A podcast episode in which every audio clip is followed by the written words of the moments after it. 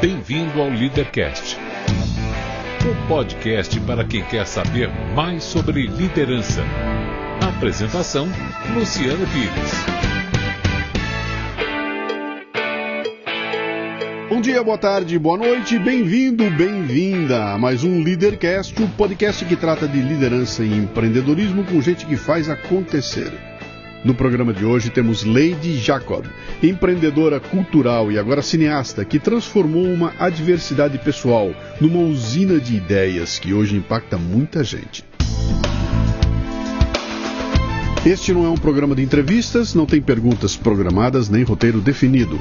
É um bate-papo informal com gente que faz acontecer, que vai para lugares onde nem eu nem meu convidado imaginamos. Por isso eu não me limito a fazer perguntas, mas dou meus pitacos também. Você está entendendo aí? Não é uma entrevista, é um bate-papo.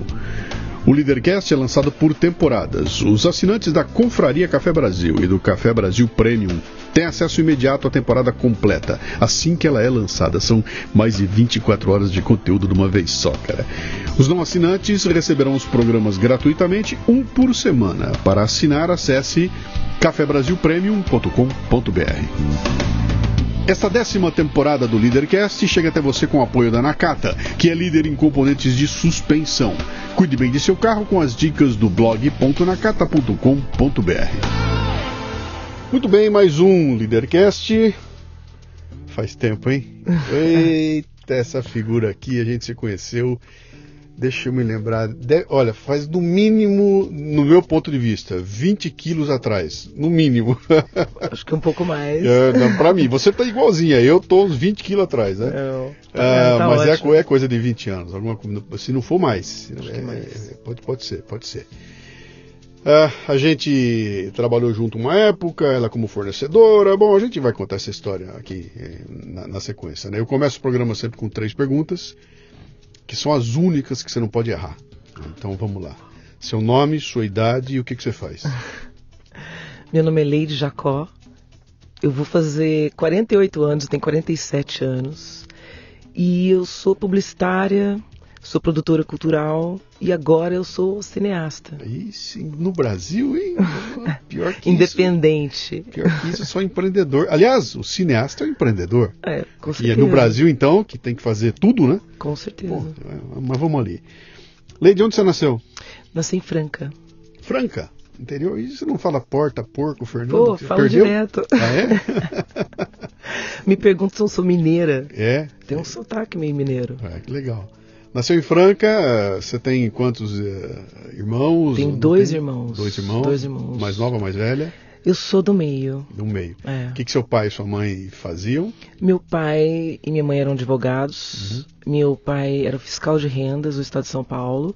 E minha mãe é advogada. Uhum. E minha mãe é advogada, né? É, no momento ela está aposentada. Sim. E meu pai faleceu é, há 20 anos atrás. Você cresceu numa família de advogados. Advogados. E não seguiu a, a linhagem por quê? Não segui, não sei, porque eu acho que acho que leis, sabe, aquela leitura, é. aquela coisa muito rebuscada, eu nunca gostei muito.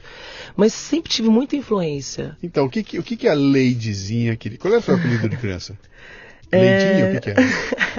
Olha só, essa história é interessante, porque o meu irmão, César, é? ele tem o mesmo nome do meu pai.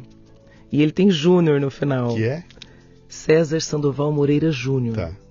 Eu tenho o mesmo nome que a minha mãe. Sim. Leide Consuelo Quereza Moreira. Mas não dá pra botar Júnia. Pois é, mas o meu irmão botou em mim. Botou Júnia? Você ficou Júnia?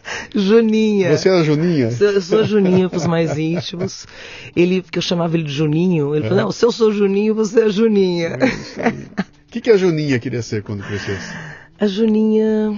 Nossa, a Juninha queria ser jornalista. Jornalista? Jornalista. Ah, tem, tem tudo a ver. Tem é. tudo a ver. Você estudou em de... Franca, fez universidade? Não, quando eu nasci, eu nasci em Franca, mas meus pais já moravam em São Paulo. Tá. Então morei nove anos em São Paulo. Depois a gente mudou para uma cidade chamada Ituverava. Itu... Minha Ituverava. Exatamente, a própria. Isso aí é Ivan Lins, né? Ivan Lins e Vitor Martins. Ivan Lins e Vitor Martins. Pô, olha aí, ó. ó. Fiquei lá na minha adolescência, é? até os 17 anos. Fiz o terceiro ano lá do segundo grau. E aí, cara, eu tava louca pra mudar de Toverava. Uhum. Porque eu queria queria vir para São Paulo, eu gostava de ler, sempre gostei de ler. Que idade você tinha? Tinha 17 anos. Eu fiquei é. dos 9 aos 17 anos no interior, minha adolescência, que foi ótima. Tipo assim, de, a, a, amigos, turma, Sim. assim, vou passar na sua casa, dois minutos, Sim. a pé, bicicleta. Então, foi muito bom. Sim. Mas eu queria mais, eu queria. Ituverava não tinha muito mais, assim, para oferecer nesse sentido de cultura, de desbravar o mundo, de fazer outras coisas. E não era porque você estava vendo as coisas na internet, não. Não, que não. Não tinha nada disso na época. Você estava simplesmente conectada. Luciano, chegava o jornal em casa, você não tem noção o que acontecia. A gente, a gente gostava muito de ler. A gente, assim, a gente ficava, eu e meus irmãos, a gente, o mais velho, porque são dois anos de diferença, do uhum. mais novo são quatro. Então a gente a gente brigava quando chegava o jornal, porque a gente corria para pegar a ilustrada, Sim. a gente pegava a ilustrada, entrava no banheiro, trancava a porta. para ler o jornal. Você acredita, assim? Do tanto que a gente curtia, ah, assim. Que legal. E seus pais é. trabalharam bem, fizeram a cabeça da. É. E você, você, você é uma geração de televisão já. De televisão. É uma geração de muita televisão, muita porque televisão. a tua infância e juventude Sim. era com Globinho, com, Sim. o show da Xuxa, Sim, aquela coisa toda, exatamente. né? Exatamente. É, e é interessante, né? Foi aquela geração que foi se afastando da leitura, né? Sim. A partir dali, né? Mas, eu, mas assim, mas eu acho que gente, eu era assim um ponto meio fora da curva. É. Gente, já lá, entendeu? Eu sempre me senti assim um ponto meio fora, uhum. pra te falar a verdade. Uhum. Porque assim, porque as pessoas lá, mesmo assim, os amigos, os amigos, uma ou outra assim, ou um ou outro que assim tinha assim uma, um interesse maior por leitura, ou estava mais antenado com o que estava acontecendo, entendeu? Sim, sim. As pessoas estavam mais, né, na, na onda. Delas, né? é, na onda. Uhum. E aí e, e na hora de você decidir então que vou embora daqui, quero sair daqui, como é que foi isso? Foi Qual foi a chavinha assim, que virou e falou, não, chegou? Eu, não, eu sempre quis, assim, assim, essa coisa muito de independência. Então, e uma coisa muito legal, assim, dos meus pais é que eles sempre deram muito, assim, é, e sempre incentivaram. Uhum. E nunca podaram. Eu vou te falar uma coisa, eu não me lembro de um dia minha mãe ter falado assim, não, você não vai, ou você não vai fazer isso. Só por limitação, assim, de grana, Sim. financeira ou de condições ali no momento. Você não tinha. Não, não, não tinha não pode na sua vida, não, tinha não dá. Não, te, não dá. É. Não dá. Não pode, não tem. Não... Porque assim, é, e assim, o, o, interessante, eu nunca não me lembro da minha mãe ter falado assim, ó, vai estudar. Sim. Não, não, eu não me lembro disso, cara. Ela nunca falou assim, ó, vai estudar ou vai tal. Sempre foi muito tranquilo. Então, mas aí a questão assim, eu não tinha assim essa é, esse podar, essa coisa assim, ah, isso não pode. Sim. Quando eu falei só quero morar fora, quero estudar fora, não, meu pai, assim, por mais assim, dificuldade financeira, porque assim, meu pai, ele era um cara muito louco, cara. Cara, ele jogava. Então, assim, minha mãe, tipo, sempre teve que controlar muitas coisas. Uhum. Então, assim, sempre muitas brigas nesse sentido. Mas o meu pai, ele sempre muito ausente, porque sempre estava jogando. E, mas quando não estava ausente, ele sempre nos apoiava. Uhum. Talvez por um contraponto, pela ausência, entendeu? O, o jogar do seu pai era vício. Jogar era, vício, era vício. vício forte, de perder Perdia muitas tudo. coisas, muitas coisas e altas brigas, e, e de chegar em casa e falar assim, olha, meu, tem que pegar, tipo assim, joias, ou pegar, tipo assim, falar, ó, tem que vender o carro, não sei o que, não sei o que, e daí ele volta daqui dois dias, e sabe aquela coisa? Tipo, é bem. Foi uma ausência forte, assim. É muito louco. É, muito louco. Muito louco. E nesse sentido, a minha mãe sempre foi muito mãe e pai. Uhum. Sempre mãe e pai, de controlar, de tal, entendeu? Então. Mas por outro, mas por outro lado, meu pai sempre foi assim. Por exemplo, ele. É é, são loucos, né, cara? Ele me ensinou a dirigir com 14 anos uhum. no interior. Eles deram uma mobilete pra gente. Eu tinha, sei lá, 13 anos com uma mobilete. Imagina que loucura. Eu não faço isso com meus filhos. Tipo assim, é, é outra, outra medida, né? Sim. É outra. Aí quando eu falei que eu queria estudar fora e queria fazer jornalismo, é, eu passei em Bauru, na Unesp, e eu queria jornalismo, mas eu falei não, que eu não queria. Tipo assim, eu queria vir para São Paulo. Então, como eu passei na SPM, Aí eu, eu, optei por São Paulo e mesmo nas dificuldades, eles pô, toparam, tipo assim, apoiaram. Uhum. Foi muito. Que ano que era isso? Ah, 89, eu me formei em 92. 92. É, quatro anos 90, atrás. 89. É. É, tá. Eu tinha 17 anos. E você veio para São Paulo sozinha? Vim para São Paulo sozinha. Uhum. Aí, mas eu morei em muitos lugares. Então, mas veio para ficar onde? Eu vim para ficar, fiquei seis meses na casa de uns parentes, Sim. uma tia, uma prima do meu pai, que foi super bacana, me acolheu. Depois eu, eu falei, ah, eu não queria mais ficar lá, porque eu achava que eu queria um espaço para mim, também estava sentindo, ah, não é legal ficar na casa, assim, por mais que você, né, é legal você ter um espaço, tal. fui morar numa pensão, depois fui para uma república, Uhum. depois morei na casa de uma amiga, depois morei junto com um amigo, Uhum. depois eu voltei e morei com outra amiga. Depois eu voltei e morei com aquele outro amigo. Cara, eu morei em tantos lugares. Uhum. Eu, eu moro em qualquer lugar que você falar. Mas legal, Sério, cara, esse poder de adaptação, cara. 18 anos de idade, 19 anos de idade, né? Uhum. Vindo do interior, sozinho em São Paulo. Bom, tem uma história parecida com a minha, tá? Eu vim pra cá também com 18 para 19. Só que eu não fui morar na casa de ninguém. Eu fui, meu pai alugou um quarto numa casa de família do lado do Mackenzie. E eu, do dia pra noite, eu tava num lugar que eu não conhecia, vivendo numa casa que não era minha, com uma família que eu não tinha os Noção. hábitos nenhum daquela família, e eu morava num quarto com 18 anos de idade. Tive que descobrir onde era o banco, abrir uma conta, ter um talão de cheque, quer dizer, você amadurece 15 anos em, em, em 15 dias, né? Que de repente você tá por si só. Eu, eu, certeza. pô, eu tô em São Paulo, cara, caipira em São Paulo. E você tem que conquistar seu espaço. Pois né? é, e numa época da vida da gente que é um negócio que, que você nessa época é um, é um, é um buraco negro, né? Você suga Você não o que sabe quem é aparecer, você. o que vem vem para dentro, né? E, e não me arrependo um pentelhésimo de ter feito isso. E quando me perguntam por que, é que eu fiz, eu falo, não sei. Não é porque eu passei em Bauru na universidade, na, passei em engenharia eletrônica em Bauru e passei em comunicação visual em São Paulo. Todos os amigos foram para engenharia. Meu pai me falou: se você ficar em Bauru, eu te dou um carro. Eu tinha namorada, que é minha mulher até hoje, em Bauru. Minha vida estava toda lá. E eu escolhi: não, eu vou para São Paulo. Sem nenhuma, não tinha nada aqui. Eu vim sozinho. E aí a vida acabou acontecendo aqui daquele jeito que você não sabe. o que- Vou ver o que dá. É, e quando que- me formar, eu volto. É- Essa era a ideia. E nunca volta. Nunca mais voltei, né? Fiquei aqui por causa da vida, né? Mas aí você vem pra cá e faz jornalismo. É SPM. Eu fiz. É, Você fez a Escola. Superior de Propaganda e Marketing, tá? E, e aí, se formou com ideia de ir pra onde? Porque você não veio pra jornalismo, então. Não, não fui mais Você jornalismo. veio pra um negócio parecido. É, mas eu daí aí na SPM eu comecei assim a curtir muito assim artes. Aí eu comecei a fazer é, um estágio na USP, na ECA, é, estudando o acervo que o Mário Chamber deixou.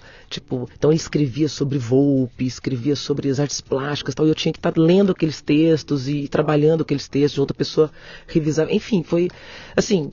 E aí fui fazendo vários estágios. Sim. Né? E aí Mas eu você já tinha uma ideia de. Não tinha ideia nenhuma. Não. Nada, você estava A se mercê, formando. a mercê. Como é que você estava? Como é que você estava empenhando para depois desempenhar? Mas assim, né, foi muito frutífero, assim. Tipo assim, É? foi quando eu descobri, tipo, Itamar Assunção. Sim, e a Sabe? banda isca de polícia. Des- Descobri, assim, descobri, assim, o que eu mais. As coisas que eu mais gosto hoje, assim, sabe? Quando você tem várias opções e você Sim. vai selecionando aquilo que você mais curte, Uhum. de leitura, de música, de, de coisas, de artes plásticas, de estudos e leituras e. Eu, te- eu tenho uma tese de que o, o, o que marca a trilha sonora da tua vida, as coisas da tua vida, os filmes da tua vida, é nessa faixa de idade, é dos Ah, é. 19 aos 20 e pouquinho. O que acontecer ali vai gravar de uma forma tal que você nunca mais vai. Então, se você perguntar pra mim qual é o disco da sua vida, eu tinha 20 e poucos anos. Qual é o show da sua vida? Era 20 e pouco. Filme, é 20 e pouco. Tudo É, que aconteceu comigo, que é marcante até hoje, eu acho que é foi naquele período, né? que nos forma, né? E é porque quando você tá virgem, né, das coisas, que eu tô virgem de tudo, eu não, eu não sei nada. E faz as escolhas. Você entra no, entra no- eu, eu vi o Itamar Assunção no, no- com a banda Isca de Polícia ali no, no teatro onde, onde é a feira da. Ai meu Deus, me faltou o nome do No- teatro. Lira Paulistana. Eu vi no Lira. O Lira era o templo da música inovadora naquela época. Então, era o Ita, eu vi o Itamar Assunção, via a Clara Crocodilo, a Rigo Barnabé. É, o- o- essas coisas estavam tudo acontecendo naquela época, né? E, e não dá para descrever aqui o que é o impacto de você estar dentro de um teatrinho minúsculo como aquele, com uma tribo de gente com o mesmo interesse. Você está a três metros de uma banda como a do Itamar, ele cantando na tua frente, e você recebendo aquilo com impacto virgem, era um solo virgem, né? Aquilo grava de um jeito tal que eu nunca mais na minha vida eu vou me esquecer daquilo. E quanto mais passa o tempo, aquilo fica mais poderoso, né? Porque ele ganha uma aura de. Aquela história, qual é o melhor jogador de futebol que eu já vi jogar? Pô, é o Rivelino. Por quê? Ele era tão bom e com o tempo ele só melhora. Né? Só melhora, né? Então, essas memórias vão ficando e forjam o que a gente vai ser lá na, lá na frente. Mas aí você, com esses contatos todos, define, eu vou para as artes, eu vou seguir nas artes, Não, eu vou seguir para onde? Fui, fui costurando, fui cozinhando isso. Aí no meu TCC, meu trabalho de conclusão de curso da SPM, a gente fez sobre o mercado de informática. Sim. E aí, o meu primeiro trabalho foi no departamento de marketing de uma empresa da área de informática. E aí eu fiquei alguns anos, foi onde eu conheci o meu marido, uhum. que trabalhava na área comercial de lá. Sim.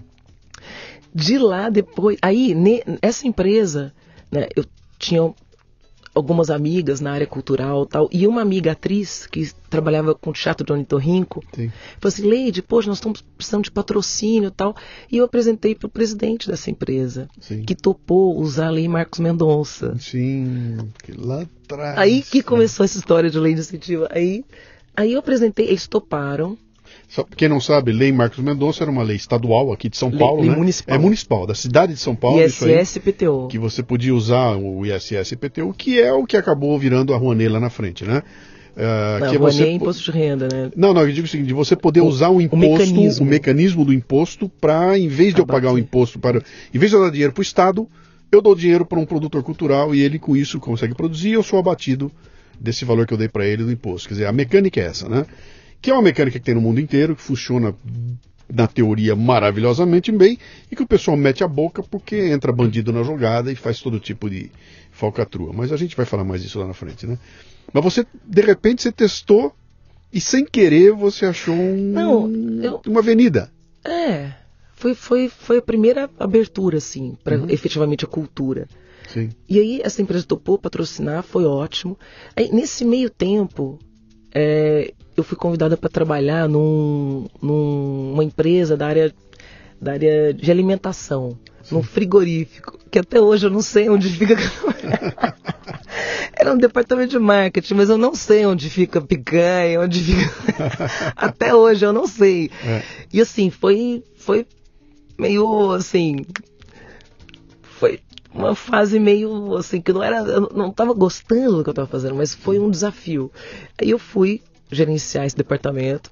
Aí essa mesma amiga chegou para mim e falou assim, Leide, o Kaká tá precisando de uma produtora. Kaká Rossetti. Kaká Rossetti. Eu pensei em você, o que, que você acha? Eu falei, na hora. Eu falei assim, eu topo. Uhum. Cara, e fui produzir o Teatro Norte Rinco. Sem ter feito produção Sem nada, ter feito nada. Ela falou assim, meu, vem que eu te ensino, eu te ajudo. E foi muito legal. E uhum. aí eu trabalhei com o Kaká Rossetti. E aí, quando eu estava tra trabalhando com ele, algumas pessoas vinham para mim e falavam assim, Leide, como é que faz não sei o que, essa lei de incentivo, essa tal. E aí eu falei assim, poxa, as pessoas estão. Por que não? Né? Por que não ampliar Sim. isso? Por que não? E aí foi quando acho que a gente se conheceu, que eu, eu saí do Teatro Ornitorrinco. Uhum. Eu comecei, não, eu quero fazer um negócio para mim. Eu comecei a estudar essas leis de incentivos, ver o que, que o marketing tinha a ver com isso, como que o marketing poderia utilizar da cultura uhum. para divulgar uma marca de uma empresa, e o que, que uma empresa teria que, que. Quais são as afinidades, Sim. como é que seria isso tal. E aí foi quando eu conheci, comecei a fazer contatos com alguns produtores que me, me pediram para fazer captação de recursos. Tá. Aí eu peguei um projeto chamado Pixinguinha Sim. e fui bater numa empresa que você estava lá. Você foi bater na Álvaros. É, exatamente. Por indicação, é, é, é, se eu não me engano, do, da ideia visual do Jun, do Alp. Pode ser, pode ser deles lá. Do Alp e do Jun, da ideia visual. Exatamente. Ser. Aí você bate lá e a gente estava numa época em que eu já tinha toda essa. gostava muito dessa questão de cultura, tudo. Eu estava à frente de um departamento de marketing de uma indústria de autopeças, tentando encontrar formas de poder produzir algumas coisas legais relacionadas a esse, a esse caminho e eu me lembro que você chegou com um projeto, e, e se eu não. Me corrige, tá? Se eu não me engano, eu falei para você o seguinte: eu falei, Lady, adorei a história, mas o teu projeto é um projeto pronto, acabado, que não me interessa. Eu quero alguma coisa que tenha a ver com o DNA Exatamente. da gente aqui. Eu queria criar um projeto de nós para fora e não de fora para dentro. Eu não quero bancar o teu, eu quero Exatamente. nascer o nosso. Né? Aí você falou assim, olha, eu tenho umas imagens de uns projetos, um- uns temas, tal, tá lá no galpão. Vai lá dar uma olhada nisso, se vira com isso, vê o que dá para fazer com isso. Uhum. Aí eu me lembro que eu marquei, fui lá, cataloguei, tal, tal, tal. A gente fez um. E a gente desenhou um projeto juntos, Sim, no qual. que pra- era o Cultura Itinerante Dana. Exatamente. É, que nessa foi uma ideia que a gente tinha feito, acho que dois ou três livros na época. Isso. Esses livros tinham material iconográfico muito legal e eu tinha uma ideia de como é que eu posso levar isso adiante e nasceu, pô, vamos fazer uma exposição. Mas tem que ser uma exposição itinerante. Uma exposição itinerante não pode ser pesada, não pode ser complicada, tem que ser um negócio simples. E aí a gente começou a conversar e você acabou desenvolvendo pra gente desde o display, né? Até a montagem. E aí a gente acabou contratando o trabalho e a Lady Mas virou. o mais importante era atingir aquele público-alvo, né? sim, que era o público específico da exatamente. empresa. Tal. Isso, isso foi, foi e aí você legal, virou um braço case. nosso, que era o braço cultural, ou seja, Isso. todo esse projeto cultural que a gente fazia, Lady vem cá e produz pra gente, né? E você virou fornecedora nossa durante, sei lá, foi um bom tempo. Foi um bom tempo. Nós fizemos o livro Guerreiros Sem Espadas, né, do Orlando Vilas Boas, que deu também uma exposição legal. maravilhosa. Foram coisas bem legais. A gente fez uns trabalhos bem Aí teve os projetos com. Peninha também. Com Peninha, o, sim, lá o Descobrimento do Brasil, É. a gente bancou o livro dele, pô. Eu fiz coisas legais lá Muito naquele legais. tempo, viu? A gente realmente. E eram coisas que você. O, o que me movia naquela época, que me move de certa forma ainda é o seguinte: é, cara, dá dinheiro pra alguém fazer um livro, pra ficar em cima de uma mesa bonito. Não. Qual é o propósito disso, né? Por que, que eu tô dando dinheiro pra um, um- alguém fazer cultura? A troco de quê? Pra ter meu logotipo no anúncio do, do- da peça de teatro? Não, cara, não. Isso é muito pouco, né? Pra dizer na frente que fui eu que ajudei, não. Nada disso interessa. Foi como é que eu posso fazer com que isso tenha eh, eh, consistência. Então, todo esse projeto nasce, e eu acho que é legal, nunca isso pra ninguém. Ele nasce no cartão de Natal. Nasceu tudo num cartão de Natal, eh, quando a empresa fazia todo ano um cartão de Natal, daqueles bem babaca, e dava lá 20 mil cartões de Natal. Aí onde eu cheguei pros caras, eu falei, cara, se vai gastar dinheiro no cartão, vamos fazer o cartão. E aí comecei a bolar um cartão diferenciado. E um dia eu estava em Bauru num churrasco e meu irmão estava com a gente no churrasco. Meu irmão, zootecnista, viajando o Brasil inteiro, metido com zoológico e tudo mais, começa a descrever um ninhal no Pantanal Mato Grossense. Como é que era o ninhal, que aquele ambiente. Eu fiquei encantado com aquilo e aquilo não saiu da ficou aqui atrás, na cabeça, trabalhando. E um dia eu bolo um cartão de Natal da empresa no final do ano e dou um salto além. Chego pro diretor e falo, cara, vamos fazer o cartão de Natal e um calendário Uma campanha. com o tema ninhal. Como assim? Pô, é, lá no Pantanal a gente vai, faz as fotos. Bom, eu- esse diretor virou um baita amigo meu, também era um maluco, ele consegue aprovar uma reunião de diretoria e de repente eu saio de lá com a grana para bancar um projeto. E o projeto significava montar uma expedição, ir para o Pantanal do Mato Grosso, ficar lá o tempo que for necessário, fazer as fotografias, voltar para cá, produzir o calendário e o cartão de Natal. Um dia eu vou detalhar isso tudo aí. Bom, aconteceu que foi feito, eu fui junto, a gente foi para lá, ficamos 72 horas no Pantanal, voltamos com milhares de imagens, tantas imagens que eu produzi o cartão de Natal, produzi um calendário maravilhoso e saiu um livro. E eu consegui convencer os caras a fazer o livro também. Ou seja, uma campanha. Nasceu um livro. E aí o- a minha, a minha eu disse o seguinte, cara, em vez de dar lata- garrafa de vinho, em vez de dar b- bolsa, cara, dá o livro. E a gente conseguiu transformar num brinde da empresa e foi uma coisa muito legal, tanto que saíram quatro ou cinco livros. Foi quando nasceu essa, essa, essa, essa ideia de que a cultura pode ser instrumento para levar o nome da empresa adiante, né? E quando eu te encontrei, eh, você caiu, você caiu como um- um- uma, uma luva lá. Infelizmente a gente não conseguiu voar muito mais alto, porque eu nunca consegui convencer a empresa a investir o, o volume que eu gostaria de ser investido, mesmo com, usando as leis, né? Tinha um sistema tributário muito complicado lá dentro, então a gente acabou não indo. Mas deu para fazer coisas até hoje o pessoal lembra, cara. Eu acho que o mais legal nisso tudo é todo o processo, né? Você vê o um negócio saindo do zero e foi, vai costurando. Você lembra quando a gente desenvolveu. Dá muito mais prazer. Você lembra quando nós desenvolvemos o Progrid? Muito, muito legal. Processo de gerenciamento dos recursos de informação DANA. Qual era a ideia? Como é que eu pego uma ação que eu vou fazer em uma coisa específica e faço com que isso dê frutos para todas as áreas da empresa, né? E a gente acabou bolando, eu preciso achar aquele banner que, que, que a gente ah, acabou fazendo, né? E a gente montou um processo que a gente chamava de roda o progrid. Tá, eu tô com uma ideia aqui, vou fazer um cartão de Natal. Legal, pega o cartão na mão e roda o progrid. E quando você rodava o progrid, você falava, cara, esse cartão pode ser usado aqui, aqui, aqui, aqui, aqui, é, aqui. O, progrid um... era um gráfico, uma cadeia Sim. de comunicação, Sim. onde tem, nesse desenho estavam é, detalhados todos os públicos, públicos com sim. os quais a empresa se relaciona, desde os uh, diretos, indiretos. Sim, os... Todos os departamentos da empresa e todo que tem lá fora. Hum. Então a gente pegava um negócio, como é que eu consigo fazer que isso vira uma campanha. Sirva né? para todo mundo. Exatamente. Que é aquela história, já que eu vou fazer 5 mil camisetas para aquela ação de ponto de venda, se eu fizer 5 mil e 500 camisetas, eu tenho 500 para usar dentro de casa. E essas 500 podem gerar uma campanha. E essa campanha pode atender o RH, que também, por sua vez, pode atender um processo de recrutamento e seleção. Que era uma coisa maluca. A gente começava a puxar o novelo. O resultado disso é que você acabava é, otimizando o uso da grana de uma forma brutal. A gente fazia coisas fabulosas com pouco dinheiro, porque conseguia desdobrar aquilo para todo mundo. Né? Foi muito legal aquela época. Muito eu legal. tenho saudade daquilo muito lá. Tenho saudade daquilo lá, né? Mas um dia você chega nas, lá e entra na sala, Luciano, eu te apresento minha mãe. Minha mãe agora é minha sócia. Lembra? É verdade. Agora ela está comigo, nós vamos estar junto aqui. E a sua mãe começou a estar tá com a gente lá, atendendo a gente e tudo mais, né?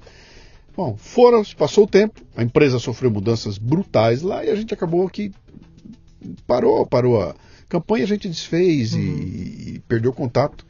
A lei de tocou a vida. Eu não me lembro nem que você mudou teu negócio? Eu lembro que a gente perdeu o contato. Não, continuei com a minha, com a minha agência, atendi, continuei atendendo várias empresas, fiz projetos interessantíssimos, projetos em parceria com é, a Unesco, Sim. que até convidei o Itamar para fazer um trabalho com a gente, foi Sim. muito legal. Assim, continuei desenhando os projetos, foi você, muito interessante. Você continuou nessa linha de usar a, a, a, as leis de incentivo para promover a, Sim, a arte, de, o, o, meu foco ficou sendo sempre assim, as empresas. Desenhar, pra, se, se, a empresa se interessava em utilizar a lei de incentivos, ok. Sim. Se não, a gente desenhava o projeto.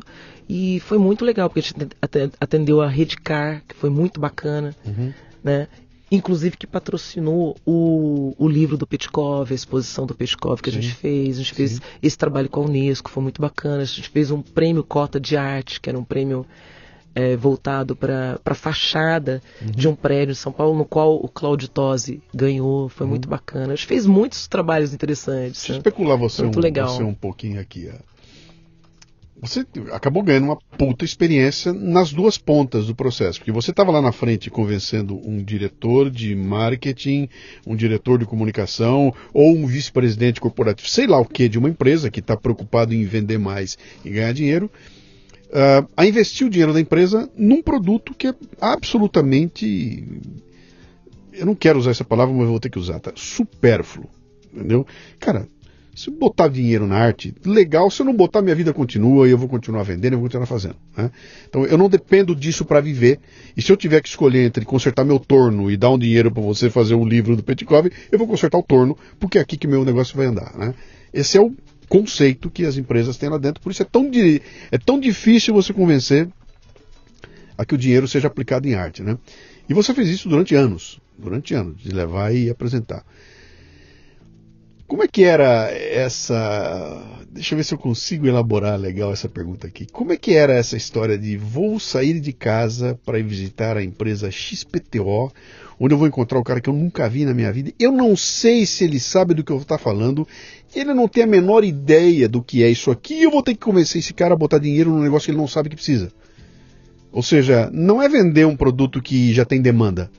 É, é, é catequizar alguém de que aquilo que ele está fazendo merece o dinheiro dele e ele tem que bancar esse projeto e lá na frente vai sair uma coisa que ele não sabe bem o, que vai ser aquilo. Ele só consegue enxergar um livro, né? Até um livro na minha mão com o meu logotipo. ele só vê isso, né? Mas na verdade é muito mais a, do que isso, né? A, a, a, meta era justamente essa, era mostrar que tem todo um lado diferente. E como né? é que era isso? Como então, é que... poxa, eu sempre fiz visitas em empresas, assim, estudei antes a empresa, os produtos, então eu ia assim com bastante informação, assim, uhum. bem focada no que a empresa já tinha feito na área de cultura, o que, que poderia ser diferente, sabe, uhum. ter uma outra, uma outra, estudava o público com os quais ela se relaciona, então eu tentava assim, eu sempre tentei ser muito assertiva nesse, nesse ponto, assim, assim, ser bem assim objetiva para poder falar a linguagem dos caras, do, do cara de marketing, do cara financeiro, entendeu? Entendeu? Para é, mostrar é, é, que tem a essa consciência do negócio. Quer dizer, você não estava indo buscar dinheiro pelo amor à arte. Né? Ponha dinheiro aqui porque nós amamos a arte e a arte é importante. Não era por não, isso. Não, eu não estava pedindo favor. Uhum. Porque se eu, se eu fosse pedir favor, eu estou pedindo. Eu não estava acreditando no meu negócio. Sim. Então eu ia lá vender o meu negócio. Então mostrar o porquê que aquele negócio, porquê que aquele trabalho, porquê que aquele projeto o que, que vai trazer de interessante para a empresa? Quais são os ganhos que a empresa vai ter? Uhum. O que, que pode tirar disso? Né? Quais são os desdobramentos depois? Né? Então, nesse sentido, eu sempre sim, busquei ser muito objetiva para estar tá falando a linguagem que interessa. Tomou muitos nãos? Muitos. Mais nãos ou sims? A gente sempre leva mais nãos, eu acho. Uhum. E aí, como é que é, é essa? A gente tem que ir em busca do sim. Então como esse é o nosso objetivo, como em busca é que do é sim. Você chegar com maior tesão, você montou aquele puta projeto maravilhoso, ele tá na tua alma, aquilo você senta na frente do cara, explica aquilo tudo e toma um não. Ah. Como é que é isso? O que, que é isso? É uma derrota? Não. O que, que é? Não, é uma, uma etapa. É, essa foi, vamos lá, vamos passar para outra. Eu acho que é uma Luciano, a vida é assim, né? Todo dia tem não. Uhum. Na verdade, a, a, vida, a gente já acorda com não. Uhum. Né? Vamos em busca do sim, vamos em busca de fazer acontecer, vamos em busca do, de realizar. Então, cara, se a gente for desanimar em cada não que a gente escuta, pô, a gente não vai sair daqui. Uhum. Não é? Uhum. Interessante. Essa é, um, é, um, é, uma área. É uma área eu sei porque eu estava lá dentro, tá? E eu sabia o que era vender para dentro da empresa, a loucura que a gente ia fazer lá e era muito complicado. Na hora de, na hora de sentar na frente do controller e mostrar para ele que aquele dinheiro tinha um retorno, era complicado. Minha concorrência era um engenheiro com uma planilha eh, Excel mostrando todo o retorno do investimento, dia por dia, hora por hora, quanto vai dar. Esse era o meu concorrente. Ele botava a planilha e falava: vamos produzir X mais a mais e vamos ganhar mais dinheiro. E aí eu chegava com meus números românticos e botava minha planilha e falava, aqui, quanto vai vender a mais? Eu não sei, cara. Se eu investir um dólar em você, quanto vai voltar? Eu não tenho a menor ideia de quanto vai voltar. Pra que fazer essa merda, cara? Ah, porque é bom pra reputação, pra imagem da empresa. Mas era tudo romântico, né? Você não tem como quantificar isso e falar, não dá o dinheiro pro engenheiro, dá pra mim. Pra um controller. Que ganha para fazer a empresa gerar dinheiro. Então era um cara, que pereré, como eu briguei lá dentro, né? Mas foi uma baita escola e serviu para me ensinar a falar a língua dos bandidos lá, né? Muito bem, você continua, tá tocando o seu negócio, tua empresa tá lá andando, as coisas estão indo. E aí? E aí, em 2004, uhum. uh, eu fiquei grávida do Pedro. O Pedro nasceu em 2004. Então o negócio já, assim, como eu sempre estive na frente. Uhum. Então, assim, foi um momento que a gente só ficou realizando, né? não foi um momento de, de, prospecção. Mas no final de 2004, a minha mãe, que era minha sócia e cuidava da parte, é, da parte jurídica da empresa, ela começou a perder força no braço direito. Uhum. Ela fazia bastante exercício, corria no Ibirapuera, tinha uma, uma, vida muito ativa, mas de repente, lavando o cabelo, assim, no lado direito, ela viu, poxa, essa esse braço não tá legal. Ligando o carro, pô, não tá, não tô conseguindo abrir a chave de casa. E ela e foi uma perda progressiva. E aí foram várias consultas, vários médicos e como ela morava, mora sozinha, então assim, eu acompanhei todo esse processo, que é um processo sofrido, você né, você, mergulha naquilo, você, né, é um momento que você está toda focada. E, e aí, nesse momento, assim, eu resolvi fechar minha empresa. Aí eu ainda fechei. Você não sabia o que ela tinha ainda? A gente. Não, isso foi no final.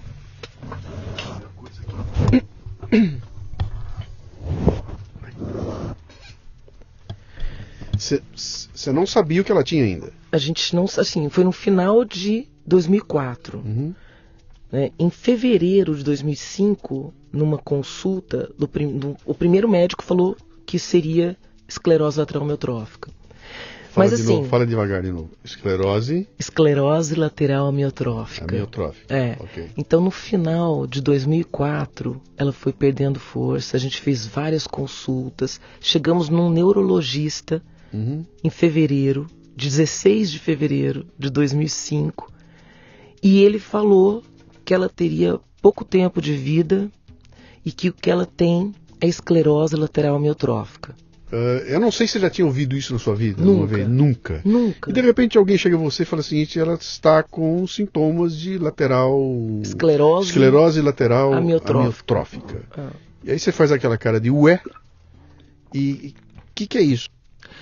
O médico, ele foi muito frio com a gente. Foi um péssimo médico. Uhum. Esse primeiro médico que a gente foi, que, que deu, sinalizou que seria isso.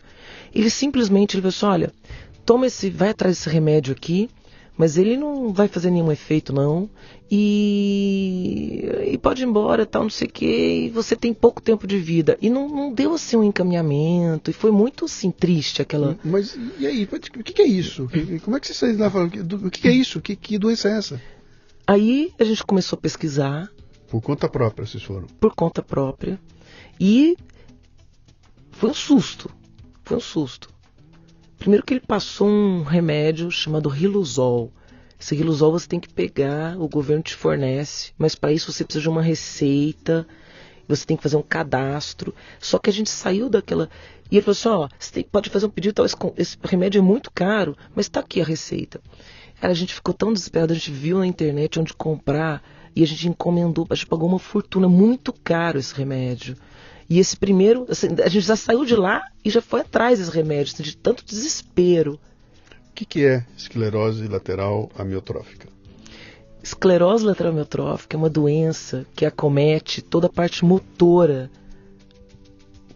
do corpo. É, porque é neurológica? É neurológica, uhum. porque ela afeta os neurônios que cuida da parte motora. E, e ela é progressiva, até o momento não tem cura, e ela vai acometendo to, todos os músculos uhum. da pessoa, ela os músculos vai, voluntários. Que ela vai perdendo movimento. Ela, ela vai perdendo movimento porque é, quebra-se uma conexão entre o neurônio e o músculo. Uhum. Então, na verdade, o músculo começa a ficar flácido e a pessoa não consegue movimentar. Uhum. Isso para todos os músculos. Então, respiração, deglutição, Quer dizer, um, pernas, um braços. dia isso mata a pessoa por incapacidade de, de... comer, de respirar. Uhum. E aí?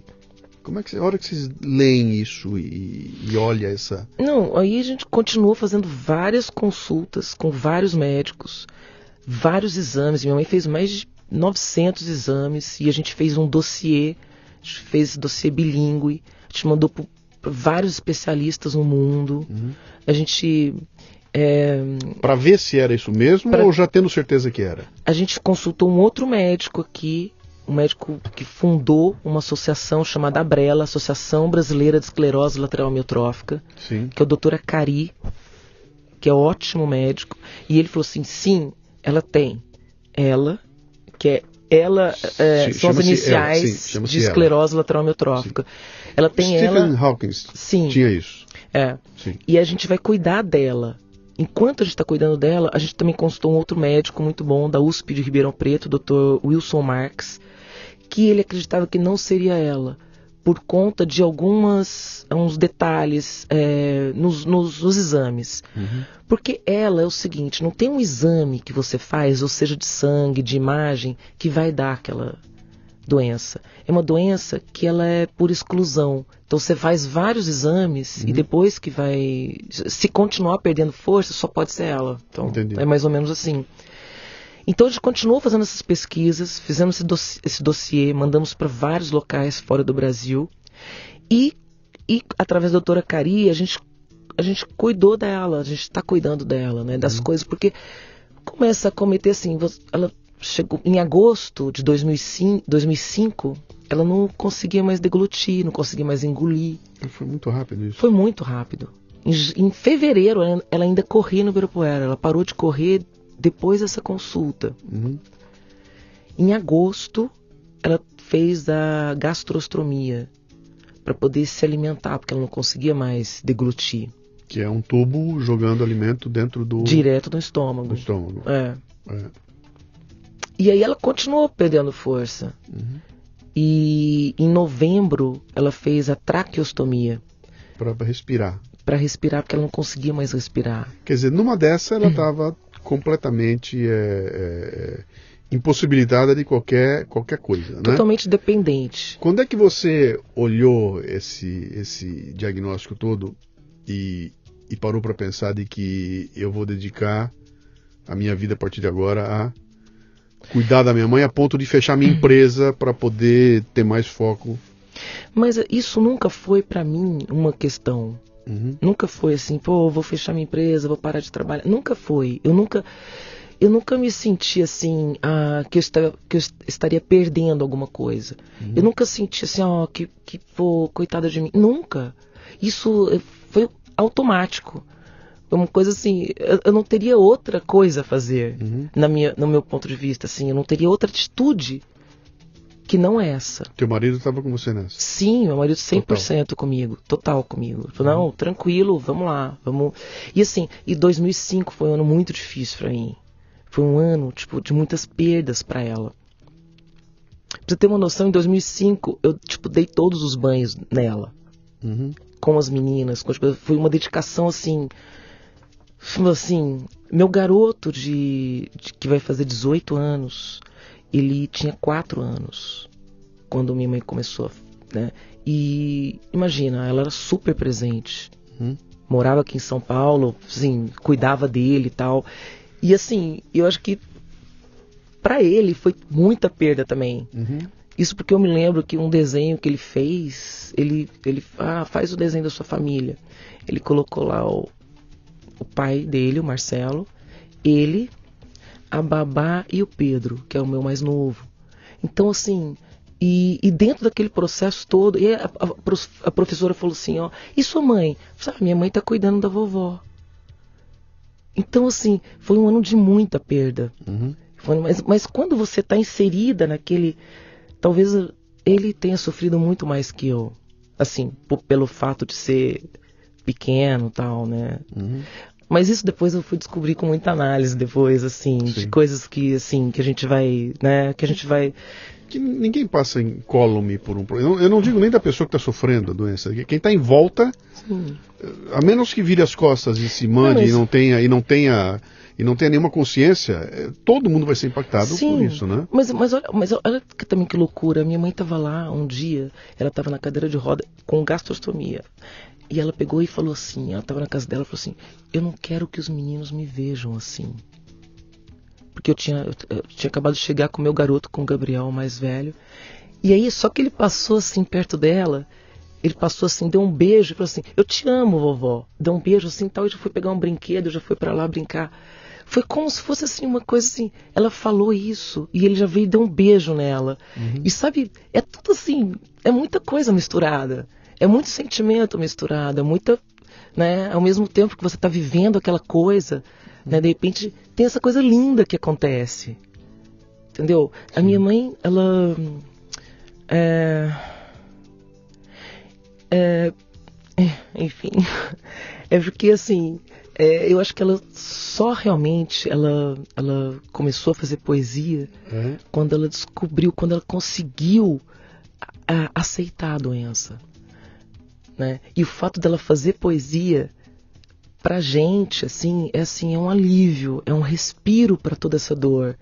Então, assim, a gente consegue encontrar a felicidade no fundo do poço, uhum. dentro da caverna. Sabe, eu, ontem eu li um artigo muito interessante do Jairo Marx na Folha de São Paulo, no Cotidiano, é um cadeirante também. Ele escreveu assim que em muitos momentos a gente precisa de alguém para nos resgatar. Uhum da caverna. E assim, fazendo um paralelo para a vida, um paralelo para tantas. as- Assim, a gente, é, a gente é humano, né?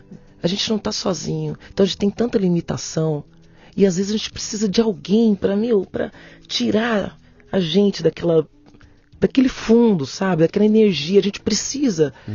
Então, assim, dá pra fazer muito paralelo com isso. Você está em 2005, 2005. tem o diagnóstico, Sim. essa coisa vai numa velocidade impressionante. No final de 2005, sua mãe está numa cadeira, estava em cadeira ainda, era cadeira. Eu já estava deitada. e No final de 2005, ela fez a Deitada, traqueostomia. Traqueostomia, alimentando por aqui, quer dizer, ela estava entregue. Hum, É, é, Ela, ela já, ela, ela ganhou rapidamente a consciência de que ela ficaria prisioneira de um corpo que ela não podia mais fazer nada. Não dá para mexer, não dá para escrever, Uhum.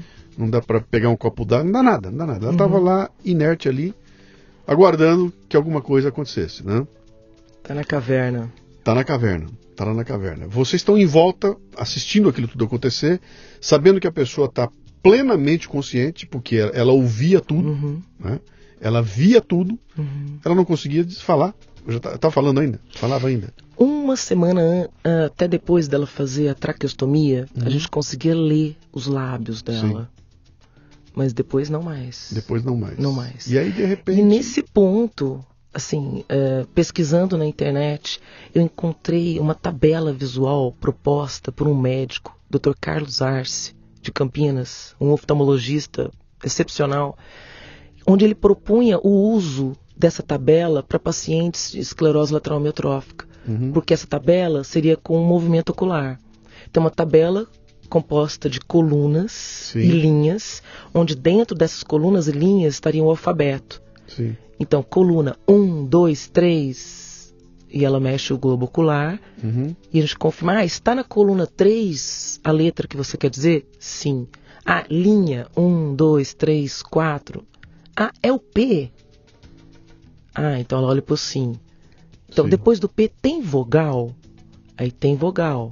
Então, Pelo movimento ah, do olho dela. pelo movimento ocular. Tá.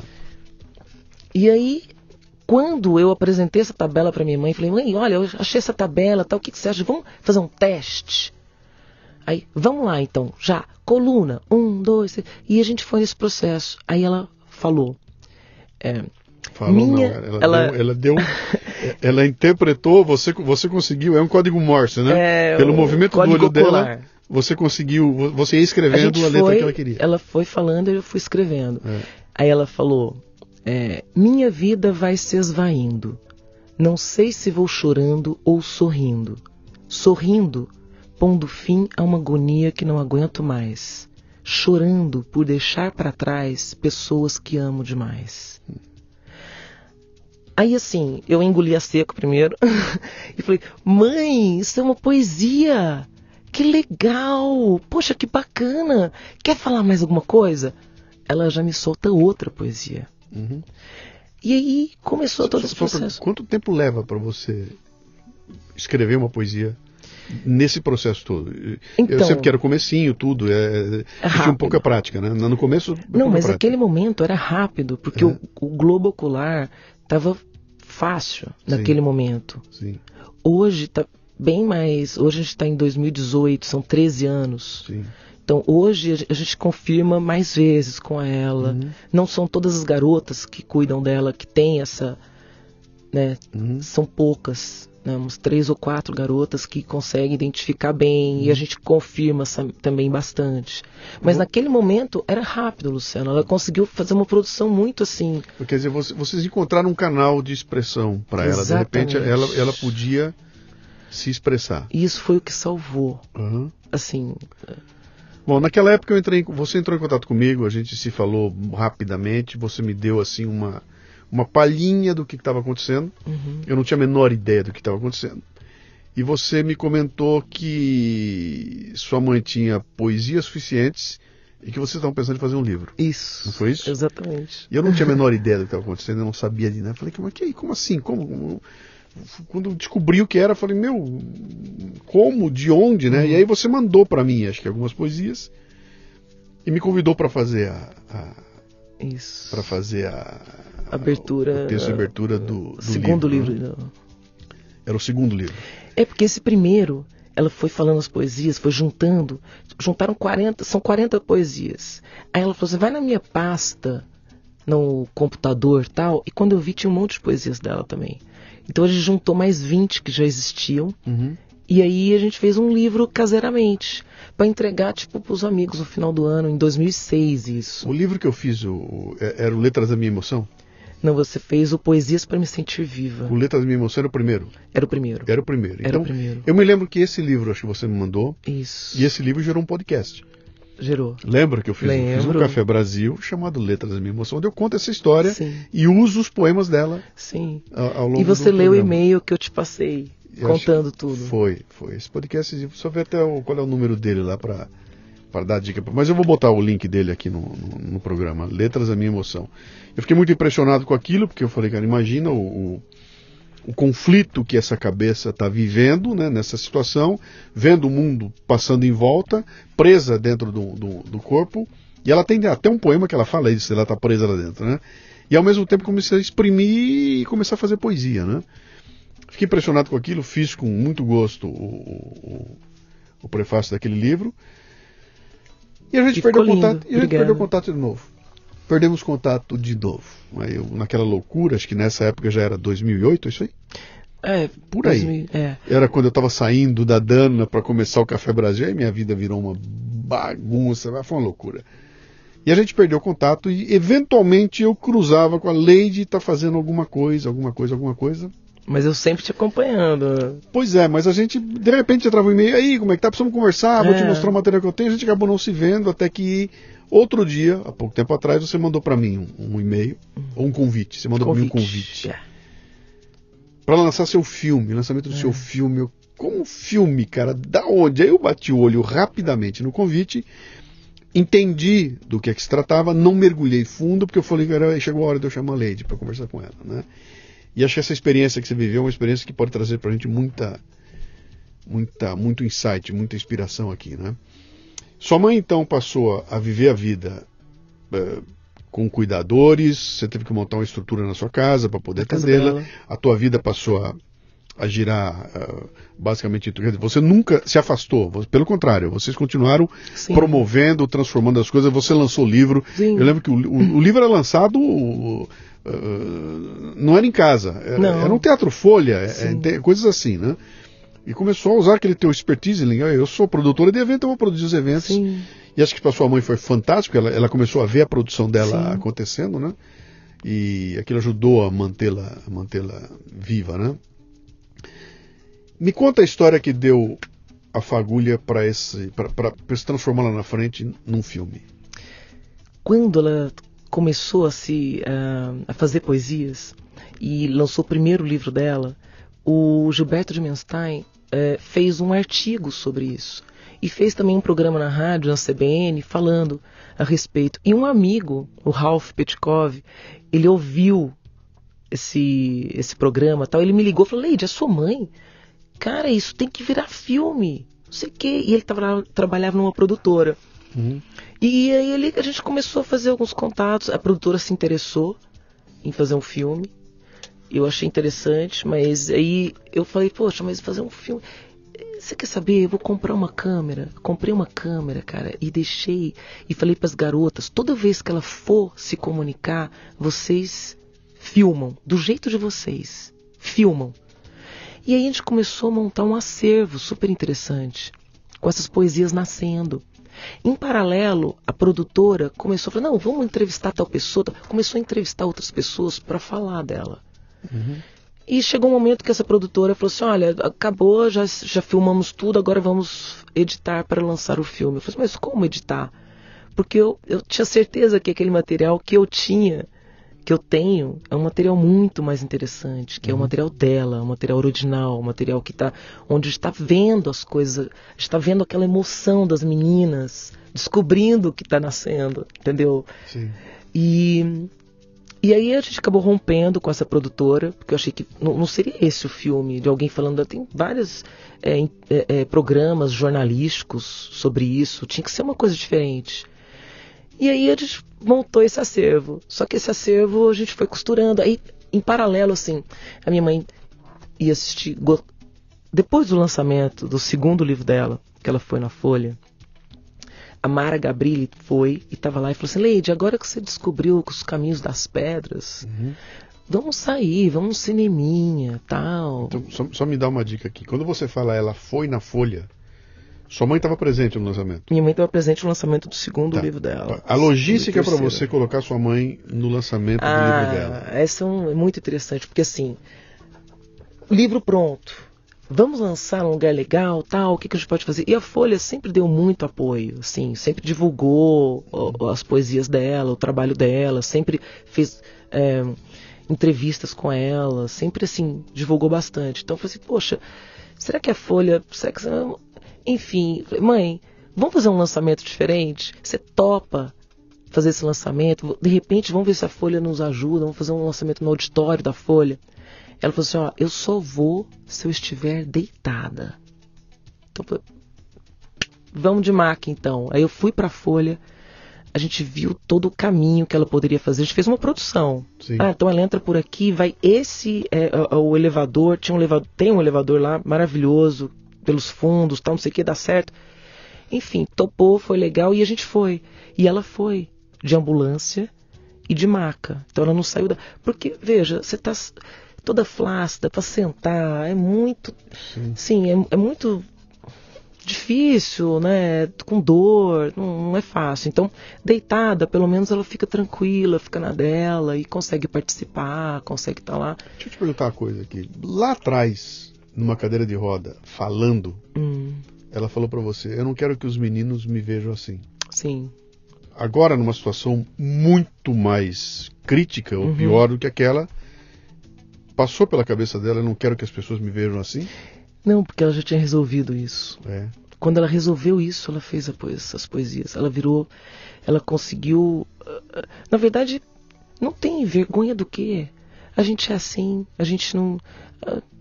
Pelo contrário, assim, assim, estamos resolvidos. A minha mãe está resolvida. Ela não tem mais a vergonha do neto ou a vergonha de qualquer. Essa fase já foi. Ela aceitou a doença. Uhum a doença é aceita por ela. Então, nesse sentido, com a doença, assumindo a doença, vamos ser felizes com ela. Uhum. Vamos ser felizes com que, com o beijo do neto, com a poesia que nasceu, com o sorriso de alguém. Com... Você conversou com ela sobre como é que ela recebe ou processa, ou se ela nem dá bola para isso, aquela coisa da, das pessoas ficarem com pena da pessoa chegar para olhar e olhar e ela ver no olho da pessoa aquele, ah, meu Deus, que pena. Mas assim, ai que coisa. Porque isso é natural né, é. das pessoas, é uhum. é natural.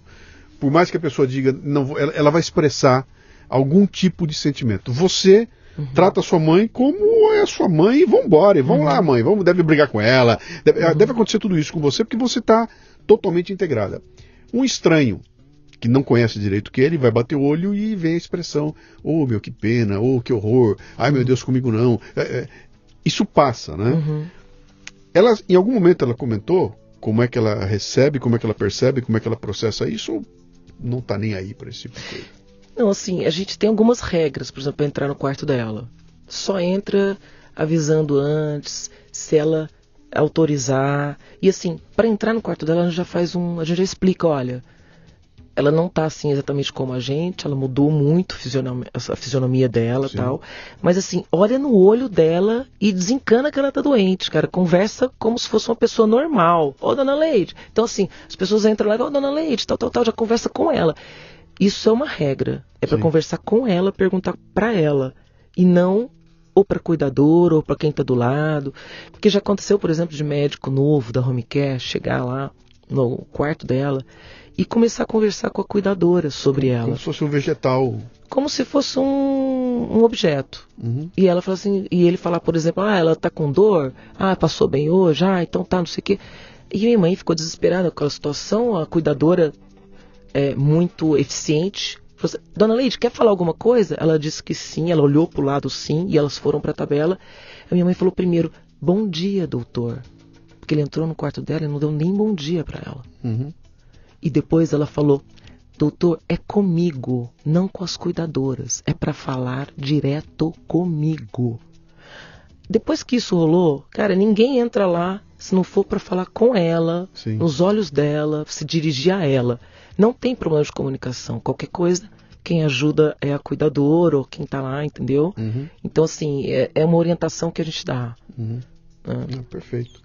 Me fala daquele evento, aquele primeiro evento. Então, é a primeira vez que ela sai de casa na produção, Isso. vai para um local onde vai ser lançado o livro dela. Foi a primeira vez que ela saiu de casa naquela situação, com uma ambulância. Sim. E ali ela Dinamarca. conseguiu ver o lançamento e ouvir o lançamento, E participar. porque você teve as, as, as atrizes, Atrizes, que leram sim. as poesias e, e devia ter um povo todo Nesse, lá, nesse, etc. nesse tal. primeiro livro que a gente fez, o lançamento na Folha, que foi o segundo dela, Uhum. foi a Fernanda Dumbra e a Cris Couto que fizeram a leitura. Tá. que Ficou muito legal. Assim, foi A Mara estava lá. a Mara Gabrilli foi. Muito bem. A Ma- Mara ela- Gabrilli, para quem não sabe, muita gente conhece, é uma. Hoje ela é uma política, né? Ela é uma política Uhum. paulista de São Paulo, que há muitos anos atrás sofreu um acidente e ficou tetraplégica, né? Então ela se movimenta numa cadeira de rodas, ela tem movimento nas mãos, né? Ela, ela consegue mexer as mãos um pouquinho, é. e ela consegue pilotar a cadeira dela, mas é do pescoço para cima ela está íntegra, né? Ela, Uhum. ela mexe, ela, ela fala, ela consegue eh, se movimentar. E ela acabou virando uma defensora de todas as ações, etc. e tal, que tem a ver com, com Pessoas esse com tipo- pessoas com deficiência. deficiência de, de algum tipo, né? E ela estava lá no lançamento. E ela falou pra gente, falou assim, Lady, pô, ela falou, ladies, já que vocês descobriram né, os caminhos das pedras e tal, pô, vamos sair um dia, vamos num cineminha e tal. E aí, um mês depois, ia ter um show do Ney Mato Grosso, e a gente comentou assim, pô, mãe, o Ney Mato Grosso, tal, não sei o quê, vamos... E ela topou ir, E no show. ir no show, Onde era o show? no antigo Palace, lembra? No Palace, claro que lembro. E aí, a gente, aí eu fui pra lá pra conversar com eles. Falou, olha, minha mãe e tal, é, tem que ser com ambulância. Então a gente tem que entrar uma hora antes das pessoas, porque é, é muito amparato, assim, muitos, pro- muitos é, é, equipamentos, né? A gente entra, então fazer toda a produção pra poder levá-la. Aí os caras pegam, falam assim pra gente, ah tá, ela tá numa maca, então ela vai ocupar o É, espaço. quando você fala maca, não é uma, é é uma cama É, especial, né? Uma cama com É, roda, com. é uma maca. Sim, No caso da minha mãe, a gente acaba alugando maca de obeso ok. para ela poder ficar mais Uhum. confortável. Não que ela seja obesa, mas mais é para ter um pouco, porque a maca de obeso, se não me engano, são 90 centímetros, a outra são 70 centímetros de largura. Sim. Então é muito, entendeu? Ela não fica reta, ela fica virada, Sim. ela fica do lado ou do outro. Então para ficar mais confortável. Uhum. E aí o pessoal lá do T4F, alguma coisa assim. É, T4F, os caras falaram assim, olha, ok, ela vem, vai ocupar um espaço de oito lugares, mas como nós somos bonzinhos, nós vamos dar um desconto de 50%. Ela paga só quatro. Então eles vieram com uma proposta para ela pagar quatro ingressos, só dela. Lógico, as outras pessoas, todo mundo estava pagando, enfim, a gente estava pagando. Mas eu voltei pra minha mãe e falei, mãe, olha, é isso. A gente falou, pô, que saco, meu. E assim, e com os meus irmãos, a gente falou assim, não, mas gente, mas peraí, a gente não pode desincentivar. A gente falou assim, não, vamos incentivá-la e mesmo assim, porque, poxa, vai ser uma conquista tão grande ela sair de casa, isso nunca aconteceu, pô, pra ir num show, poxa, isso é tão importante. Sim. A gente achou que.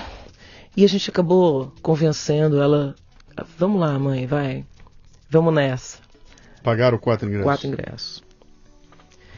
Depois de dois, três meses, tal, teve um show da Maria Bethânia, que foi no Teatro Bandeirantes, onde eram cadeiras, não eram mesas. Aí não tinha como eles pagar, eles cobrarem quatro ingressos. Não tem mesa, é só cadeira, ela ia ficar num canto assim. num- E aí ela pagou um. Aí teve de novo um show do Ney Mato Grosso no mesmo local. E aí eu fui lá falar com eles de novo. Eles, não, quatro ingressos. Aí eu voltei para ela, mãe, e agora? Ela falou assim, eu não pago e eu quero ir. Aí a gente apoiou. A gente comprou essa briga. Aí a gente foi na promotoria de justiça. A gente fez um estardalhaço. A Mara deu um super apoio. Ela fez um artigo para a Folha de São Paulo que saiu ali em tendências, debates. Pagar quatro nunca mais. Então, e, e, e assim, por pressão mesmo, eles resolveram cobrar um ingresso. Que na verdade é meio, porque ela tinha mais de 60 anos. Sim.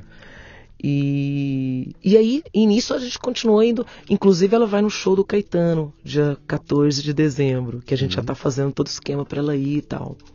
Agora, sempre pagando um ingresso, no caso meio, porque ela tem 60. Eu vi uma, voltando para aquele primeiro show, eu vi uma foto do Ney ao lado dela. Isso.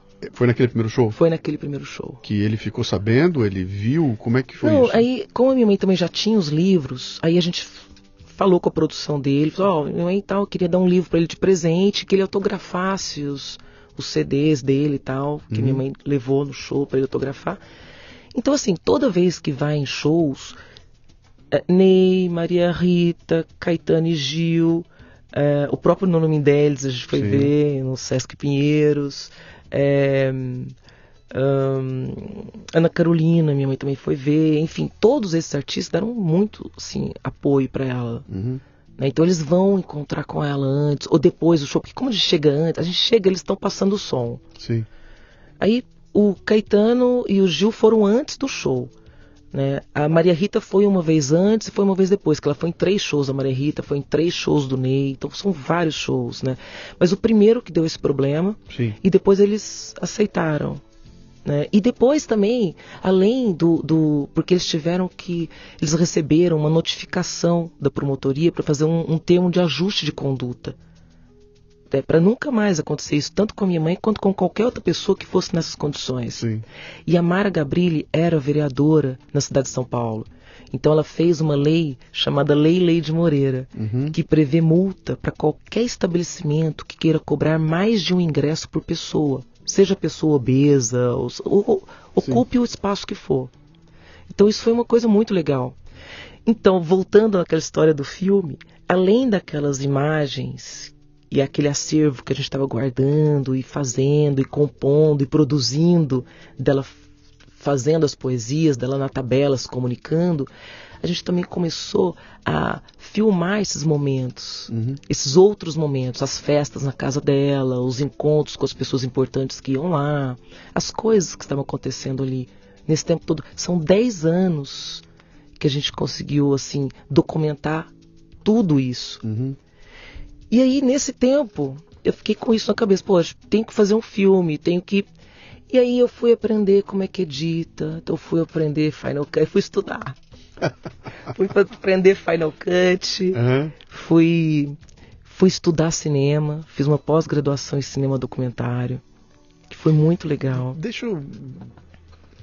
Esse aqui é um programa sobre liderança e empreendedorismo, tá? É. Então é um programa sobre business e eu tenho que sempre abordar esse lado do business, né? Uh, tudo isso custa dinheiro, Lady. E não deve custar pouco dinheiro. Uhum. Você, a estrutura que você mantém lá, você deve ter cuidadoras, tem todo Sim. o esquema lá. Eu imagino que deve ter um plano de saúde por trás, Sim. você deve ter mil e uma uh, arrumações ali no meio. Mas mesmo assim, uhum. mesmo com tudo isso, ainda custa uma grana. Uhum. Você fechou tua empresa, Sim. você se dedicou a isso.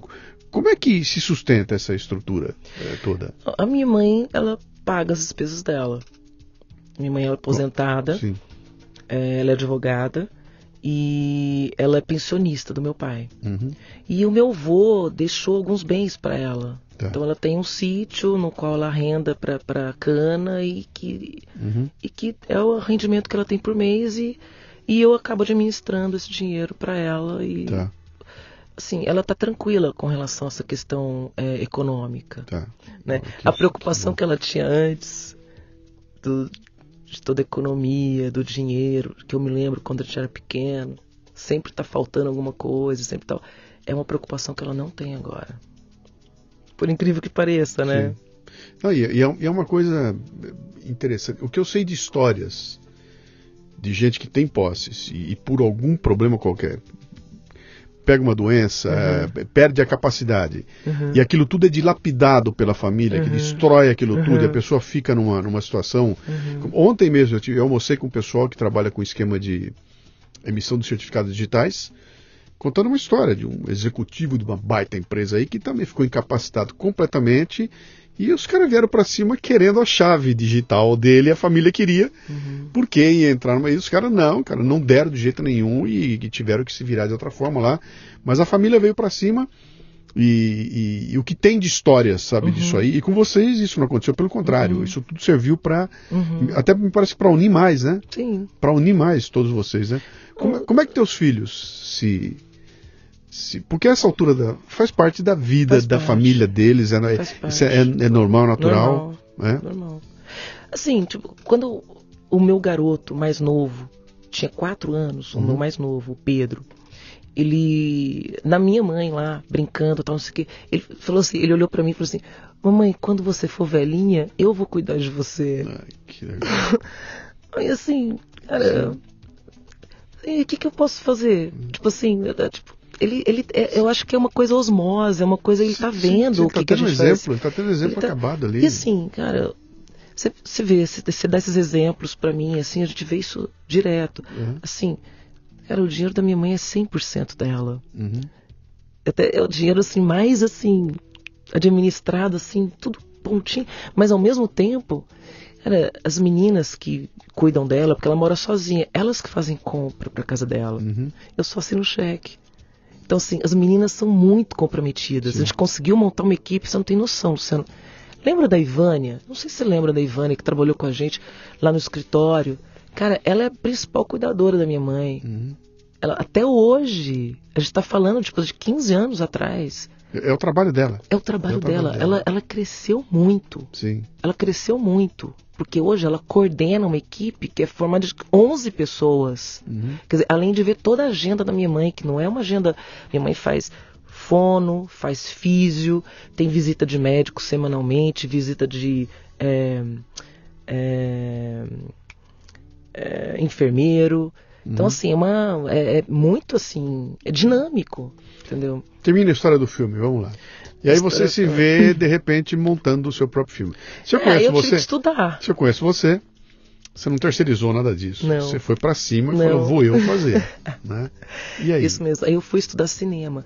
Porque eu, eu, eu estudei edição, né? Final Cut, mas só que eu me vi, tipo, com aquele material imenso, muito material. E aí eu falei, meu, o que, que eu vou fazer com isso? Como que é que vai sair esse filme? O que, que eu vou tirar disso? Eu falei, meu, eu preciso estudar. Preciso estudar cinema. Preciso saber o que, que rola. Preciso saber qual, quais são as origens dos documentários, o que, que já foi feito, o que, que não foi, que tipo de documentário existe, que tipo que não existe e tal.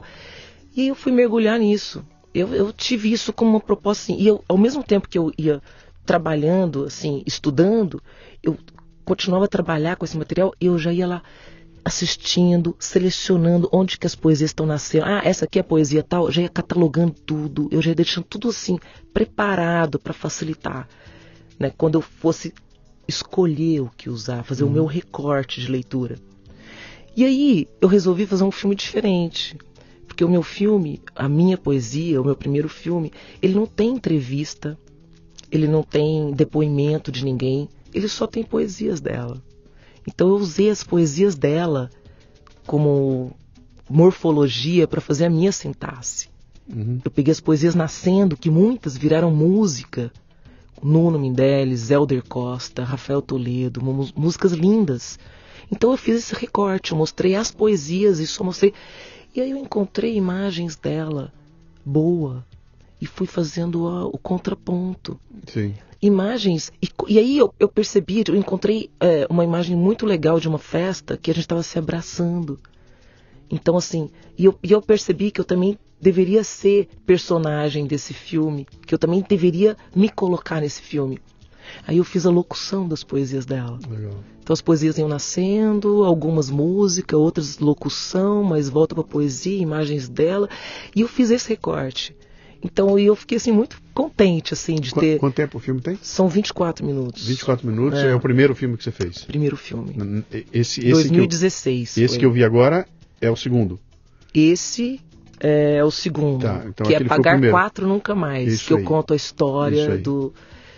Mas você faz aí, de repente você tem na sua mão um filme, um produto com 24 minutos de duração. O é. que, que eu faço com isso? Eu fui para os festivais escrevi em vários festivais. É, é, um filme diferente, como eu te coloquei, porque eu uso as imagens que as cuidadoras fizeram. Então, é um filme que tem uma estética diferente. Não é um filme onde você tem aquela luz, Sim. aquela imagem estática, aquela Sim. coisa. É um filme diferente, é uma outra, é uma outra.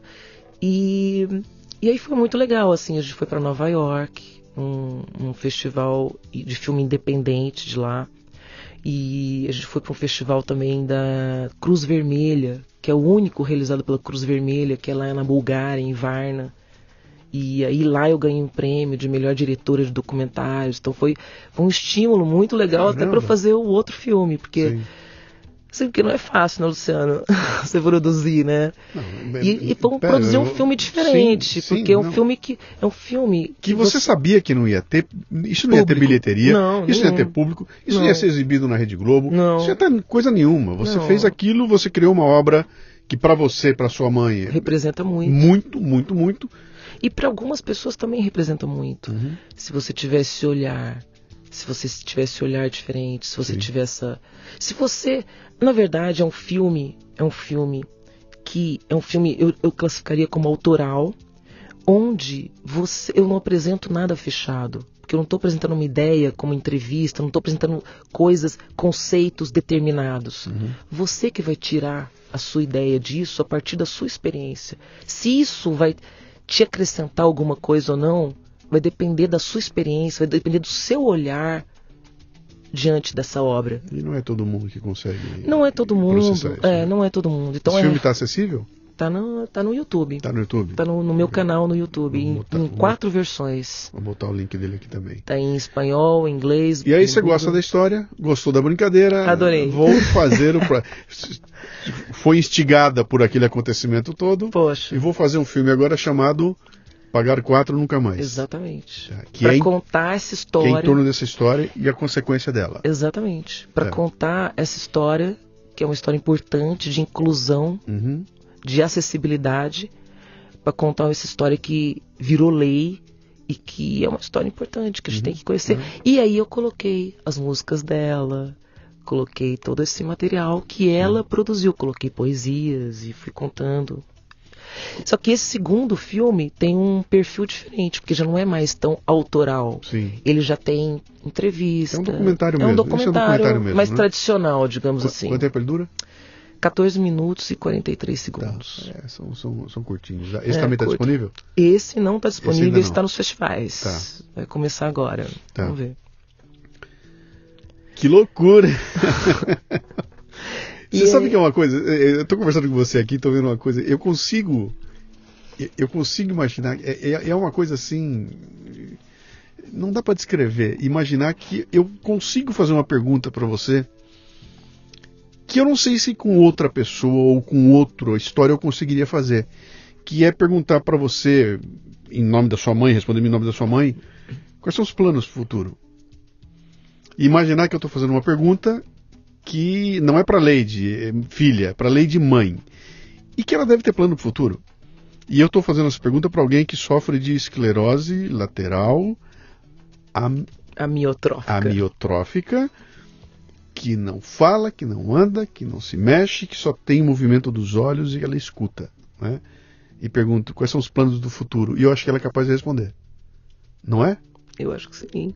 Eu acho que sim. Eu acho que sim. Cara, isso, isso é muito louco. Isso é louco. Isso é muito louco. Isso é muito louco.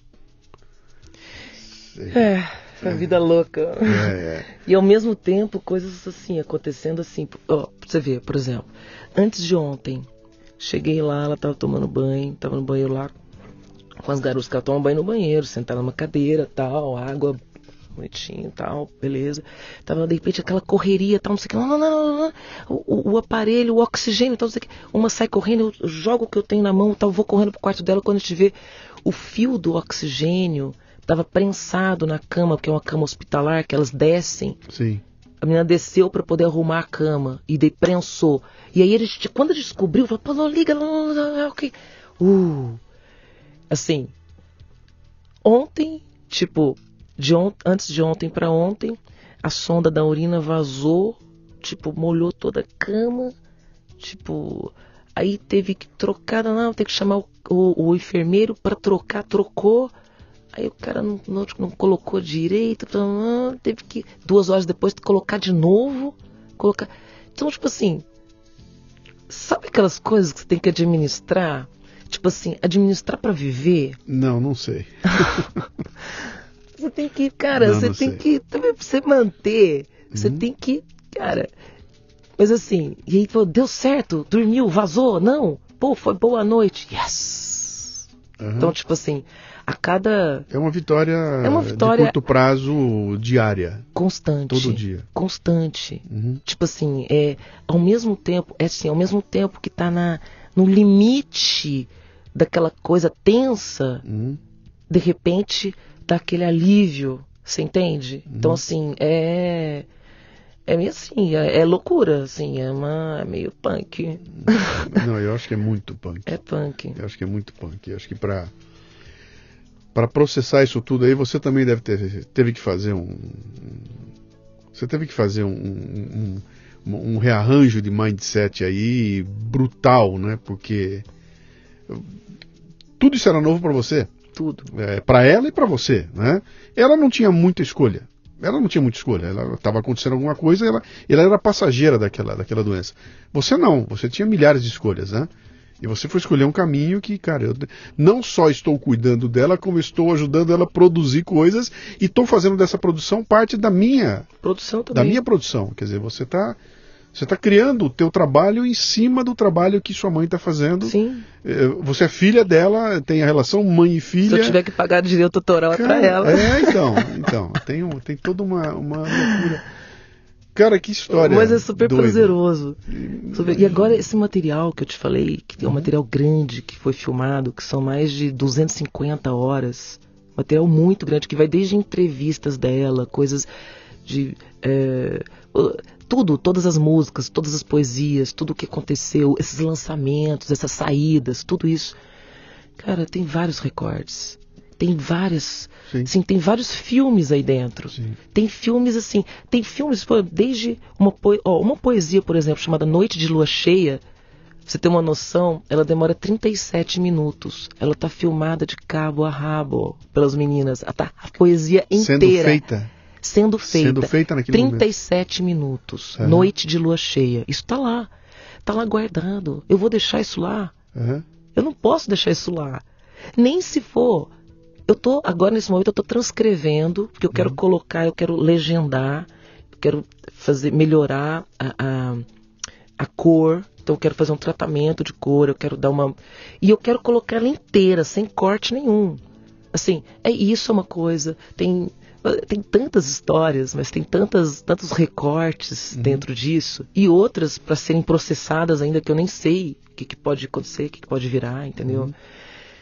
Então, assim, é um trabalho que eu acho assim, muito legal, assim, não desperdiçar isso, entendeu? Não desperdiçar, porque a gente faz história, Luciano. Claro. A gente faz história então, e a gente tem que construir um mundo melhor. É, é, então, o que a gente está fazendo, cara? A gente não pode cruzar não, a mão, a gente não. tem que, meu, a gente tem que produzir muito. Cara, você deve estar explodindo a cabeça de um monte de gente que está nos ouvindo aqui, entendeu?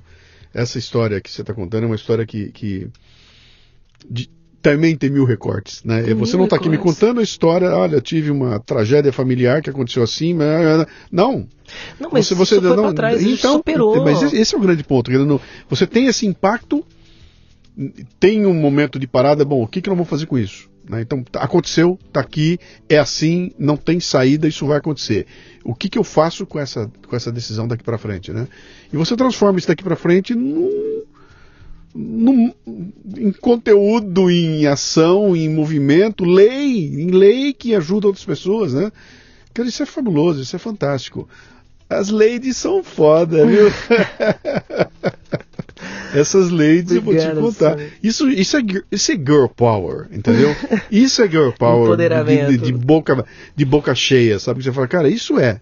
Isso é. Que é você transformou um, uma coisa que para todo mundo seria um fim você transformou num outro, é outra coisa, nasceu de novo, é outro começo. Não, mas é outra... assim, de tudo isso, assim, vou te falar uma coisa, cara. Depois que eu li esse, esse artigo que eu li do Jairo Marx ontem uhum. na Folha, me, foi um paralelo muito assim importante. Que eu falei, meu, cara, a minha mãe, olha quanto conteúdo Sim. que ia ser jogado fora, que a gente não ia ter acesso. Sim. Cara, três livros. Sim as poesias nascendo, os filmes, as coisas acontecendo. As músicas. As músicas, tudo isso.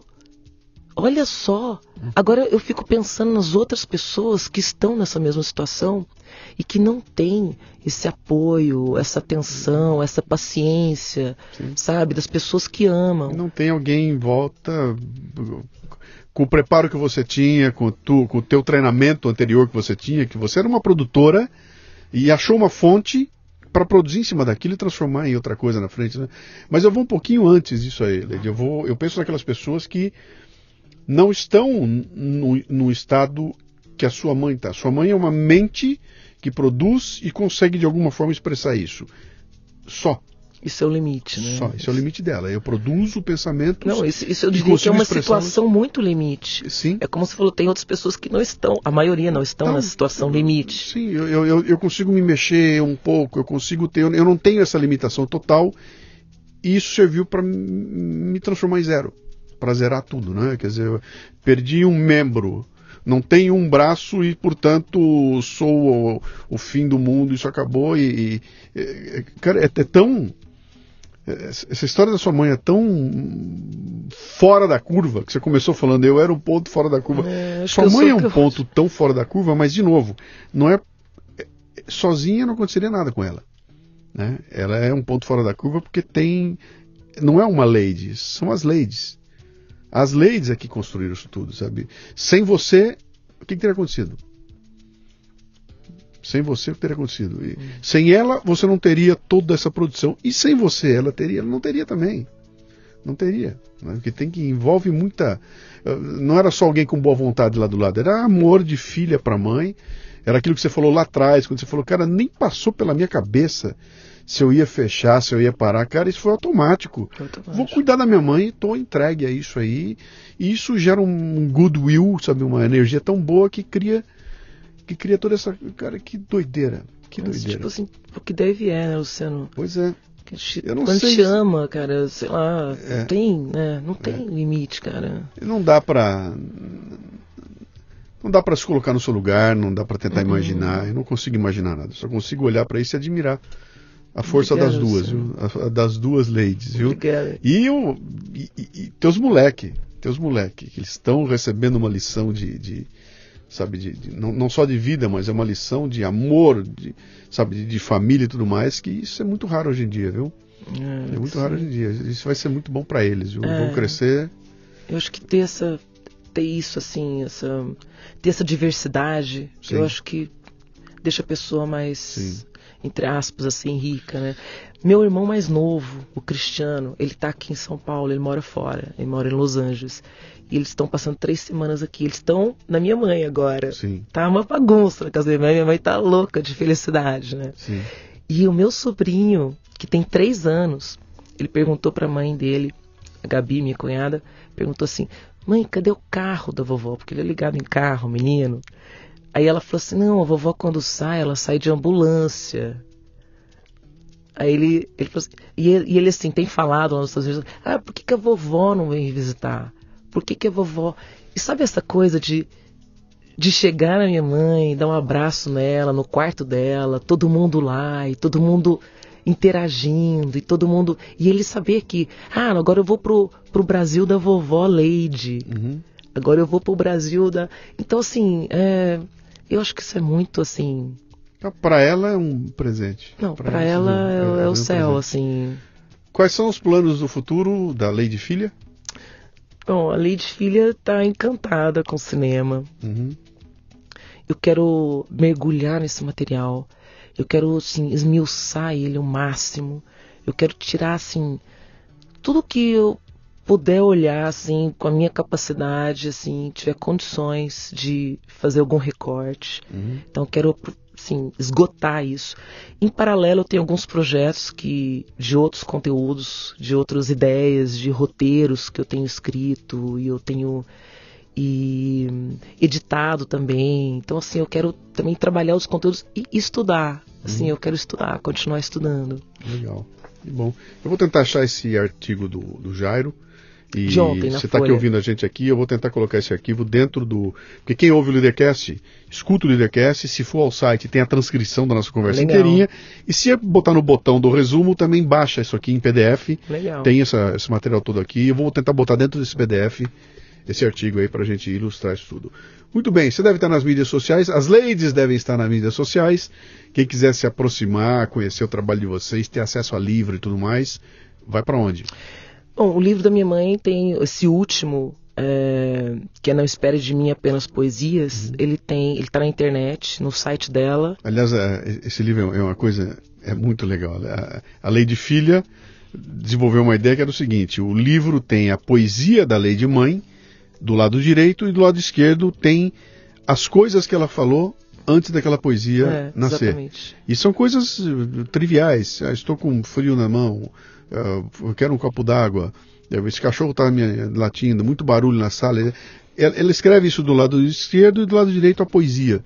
E você tem um contato com a realidade do dia a dia dela de um lado e do outro lado o poema que nasceu ali na, naquele momento, né? Ficou muito legal. Esse muito livro está disponível no site dela. Tá. www.leidemoreira.com.br Leide, Lei, Leide, né? É, L-E-I-D-E. Leidemoreira.com.br Está na mídia social também, Facebook, tá, tudo mais? Eu estou. Tá. Eu estou. E eu tenho um canal no YouTube onde é possível assistir o Minha Poesia. Como é que, que é o primeiro como é que filme. É o canal? Lady Jacó. Lady, esse Jacó é Jacob. Jacob. J-A-C-O-B. Lady Jacob, é. cai no seu canal. Exatamente. Dá pra ver. Esse vídeo vai estar aqui embedado aqui na, legal. no, no site, tá? Legal. Muito bom. Legal, legal.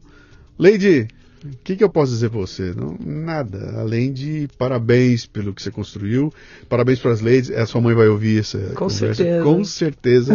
Quero mandar para ela um beijo. Aliás, ela sabe que eu estou aqui. Gigantesco para ela, para dizer que a cada dia que passa eu só posso admirar mais esse trabalho que ela fez e, e essa conexão, sabe, mãe e filha nesse nível de vocês que é ponto fora da curva você tem razão total. A, a Juninha é um ponto fora da curva, continua sendo até hoje. Obrigada, Luciana. Pô, super prazer estar com você de novo aqui. Lady Mãe, um beijão gigantesco. Juninha, o meu beijo. Obrigado. Valeu, Luciano. Um Show, obrigada. Muito bem, termina aqui mais um Leadercast. A transcrição deste programa você encontra no leadercast.com.br. Para ter acesso a esta temporada completa, assine o cafebrasilpremium.com.br e receba imediatamente todos os arquivos, além de ter acesso ao grupo Café Brasil no Telegram, que reúne ouvintes dos podcasts Café Brasil e Leadercast, que discutem em alto nível temas importantes, compartilhando ideias e recebendo conteúdos exclusivos. Lembre-se, cafebrasilpremium.com.br. Esta temporada chega a você com o apoio da Nakata, que é líder em componentes de suspensão. Cuide bem de seu carro com as dicas do blog.nakata.com.br.